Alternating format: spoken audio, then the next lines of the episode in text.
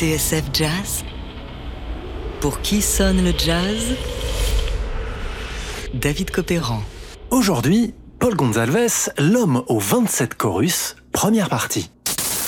We have a heavy request uh, for Ray Nance and his highly animated vocal, along with Paul Gonzalez and his rather rhapsodic extension.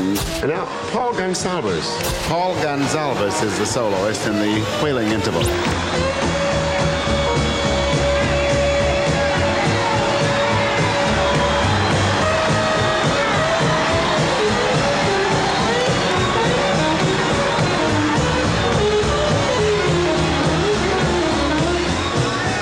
Surnommait donc l'homme aux 27 chorus, rapport à cette nuit du 7 juillet 1956 où il fit chavirer le public du festival de Newport. Plus de 7500 personnes en extase le long d'un solo d'anthologie. 324 mesures qui défièrent la marche du temps. Certains disent même, avec des trémolos dans la voix, car ils y étaient, que ce moment précis est l'un des plus mémorables que le jazz ait connu.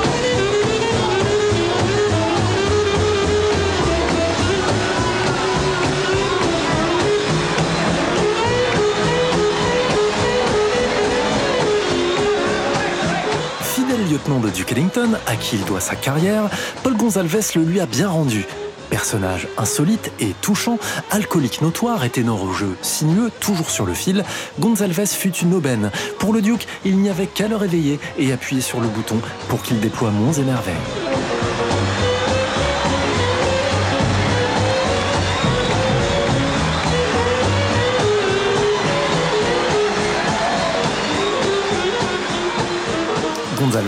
Écrit Pascal Anctil au dos d'une pochette, c'était Bacchus au ténor. Griserie lyrique, swing titubant, vertige de l'improvisation éperdue. Il a vécu le jazz en état d'ébriété musicale permanente, mais avec lui, ivresse rimait toujours avec tendresse.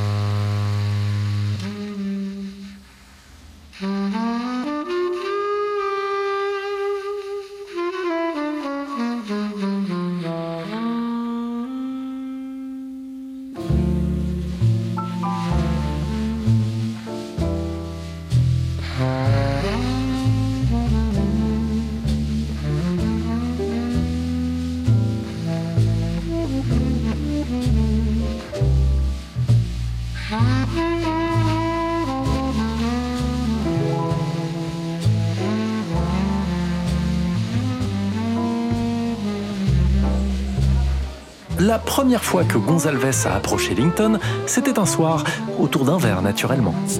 Son péché mignon, selon Francis Marmont du Monde, la bière accélérée de cognac. À l'époque, nous sommes en 1950, le ténor traverse un sérieux trou d'air. Il a 30 ans, sans travail depuis deux mois, car l'ère des big bands est révolue et que Count et Dizzy Gillespie, ses employeurs successifs, ont dû réduire la voilure.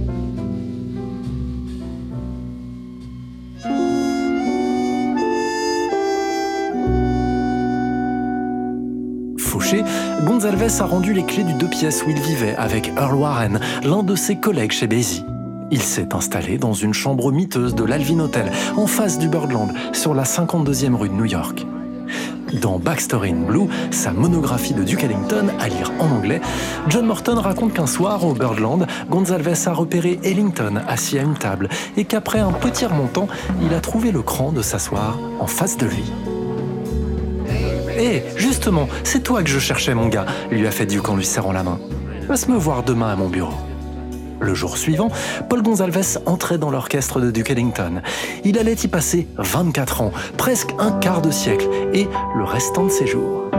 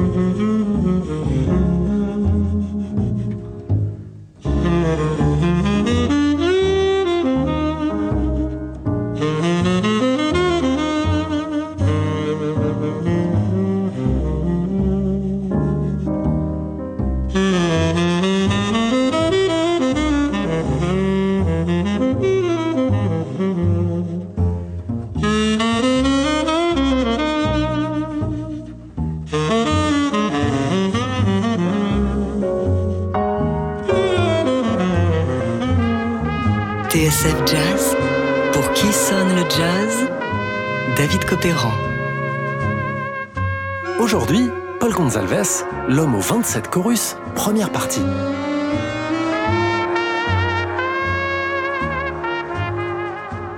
Ce que vous venez d'entendre, c'est l'une des premières apparitions du ténor dans l'orchestre de Duke Ellington, Solitude, en 1950.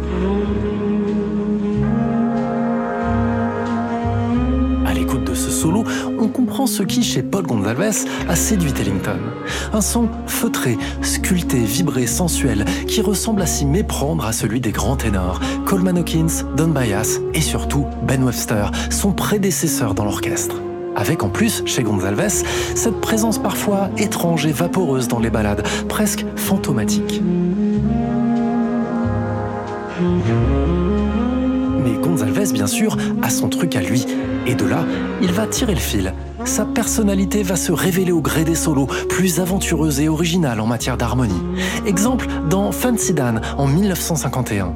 Lorsqu'il improvise avec ses cascades qui débouchent sur de longues notes glissées, on a l'impression d'un funambule qui s'apprête à tomber dans le vide, mais se rattrape au dernier moment. On comprend mieux pourquoi Pascal Anctil parle à propos du ténor de swing titubant et du vertige de l'improvisation. Écoutez.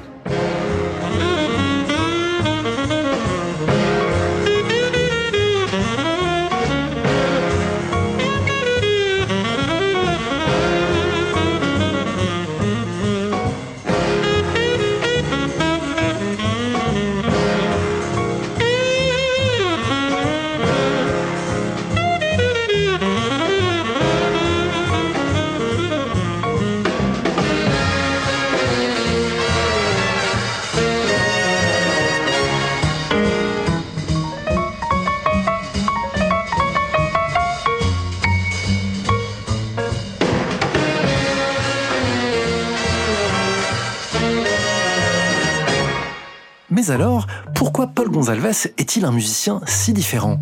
Eh bien, pour le savoir, il faut revenir un peu en arrière et lire son portrait signé Stanley Dance en 1961.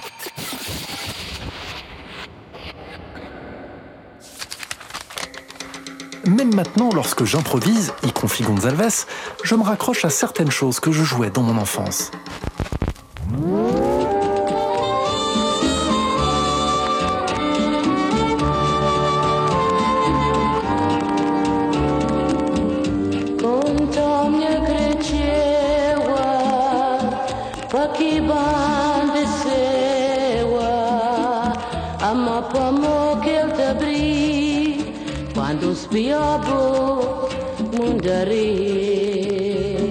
Paul Gonzalez est né le 12 juillet 1920 dans une famille d'immigrés du Cap-Vert. Il a grandi dans la banlieue de Boston, puis à Pawtucket, non loin de Providence, à 5 heures de route au nord de New York. Un quartier connu pour abriter l'une des plus grandes communautés capverdiennes des États-Unis.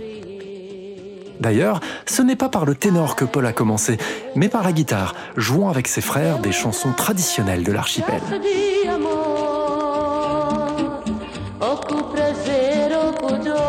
Sauf que, jouer pour les amis et les proches le week-end, ces airs qui lui paraissent si lointains, pour Gonzalez, ça n'a pas beaucoup de sens. Ça m'a presque dégoûté de la musique, dit-il à Stanley Dance.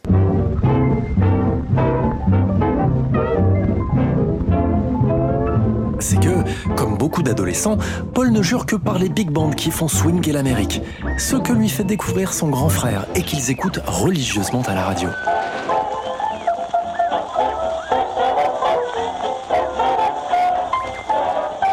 Milieu des années 30, Paul a 16 ans. Ses deux orchestres préférés, Duke Ellington, il rêve d'en faire partie, et Jimmy Lunsford, avec au pupitre des sax, Willie Smith. Il connaît tous ses solos par cœur. Ainsi, le jour où son frère Joseph l'emmène à Providence voir Lunsford et ses hommes en chair et en os avec le fameux Willie Smith, Paul Gonzalez a une révélation.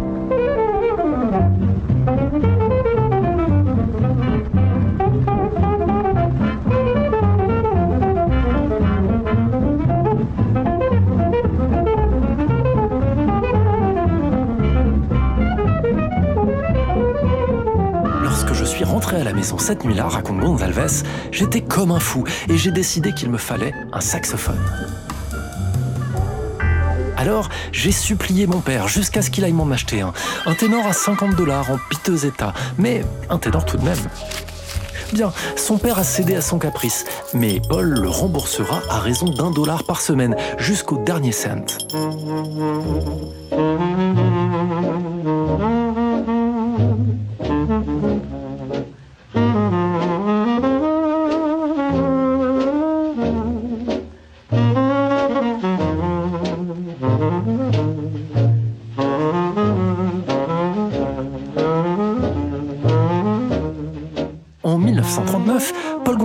A une nouvelle idole, Coleman Hawkins, le duke du saxophone. Au-delà de sa musicalité, dit Paul, Hawkins, c'est une certaine classe. La manière dont il s'habille, dont il tient son ténor, son style est plus musical que les autres. J'admirais Lester Young, ajoute Paul, mais Coleman Hawkins était tout pour moi. Ainsi, pendant trois ans, tout en jouant de la guitare pour gagner sa vie, Gonzalez travaille son ténor 8 heures par jour. Rappelons que Paul, à la base, est donc guitariste, un sacré plus pour comprendre les rouages de l'harmonie. Interrogé à ce sujet, le saxophoniste John Boutelier, cofondateur de l'Amazing Keystone Big Band et grand admirateur de Gonzalez, opine. Plus qu'un vent, il joue davantage comme un instrumentiste à cordes. La façon dont il étire les notes, on appelle ça le bend, et la manière de penser la musique en termes d'accords plus que de mélodies sont révélatrices. D'ailleurs, Gonzalez lui-même confie qu'il avait tendance à jouer beaucoup de notes grâce à d'étonnantes facilités techniques. J'ai toujours voulu jouer le plus possible, disait-il, avec mon style à moi. Voilà ce qui va conduire Paul Gonzalez à réaliser son rêve et intégrer l'orchestre de Duke Ellington en 1950, après l'avoir rencontré un soir au Birdland. Pour Paul et Duke, c'est le début d'une histoire qui durera 24 ans et qui culminera, on le verra dans le prochain épisode, un soir de 1956 à Newport où Gonzalez deviendra l'homme aux 27 chorus. En attendant, on se quitte avec leur version de Body and Soul sur les pas de Coleman Hawkins. Sans surprise, l'interprétation de Paul Gonzalez, jonglant avec les notes comme un équilibriste sur son fil, est magistrale.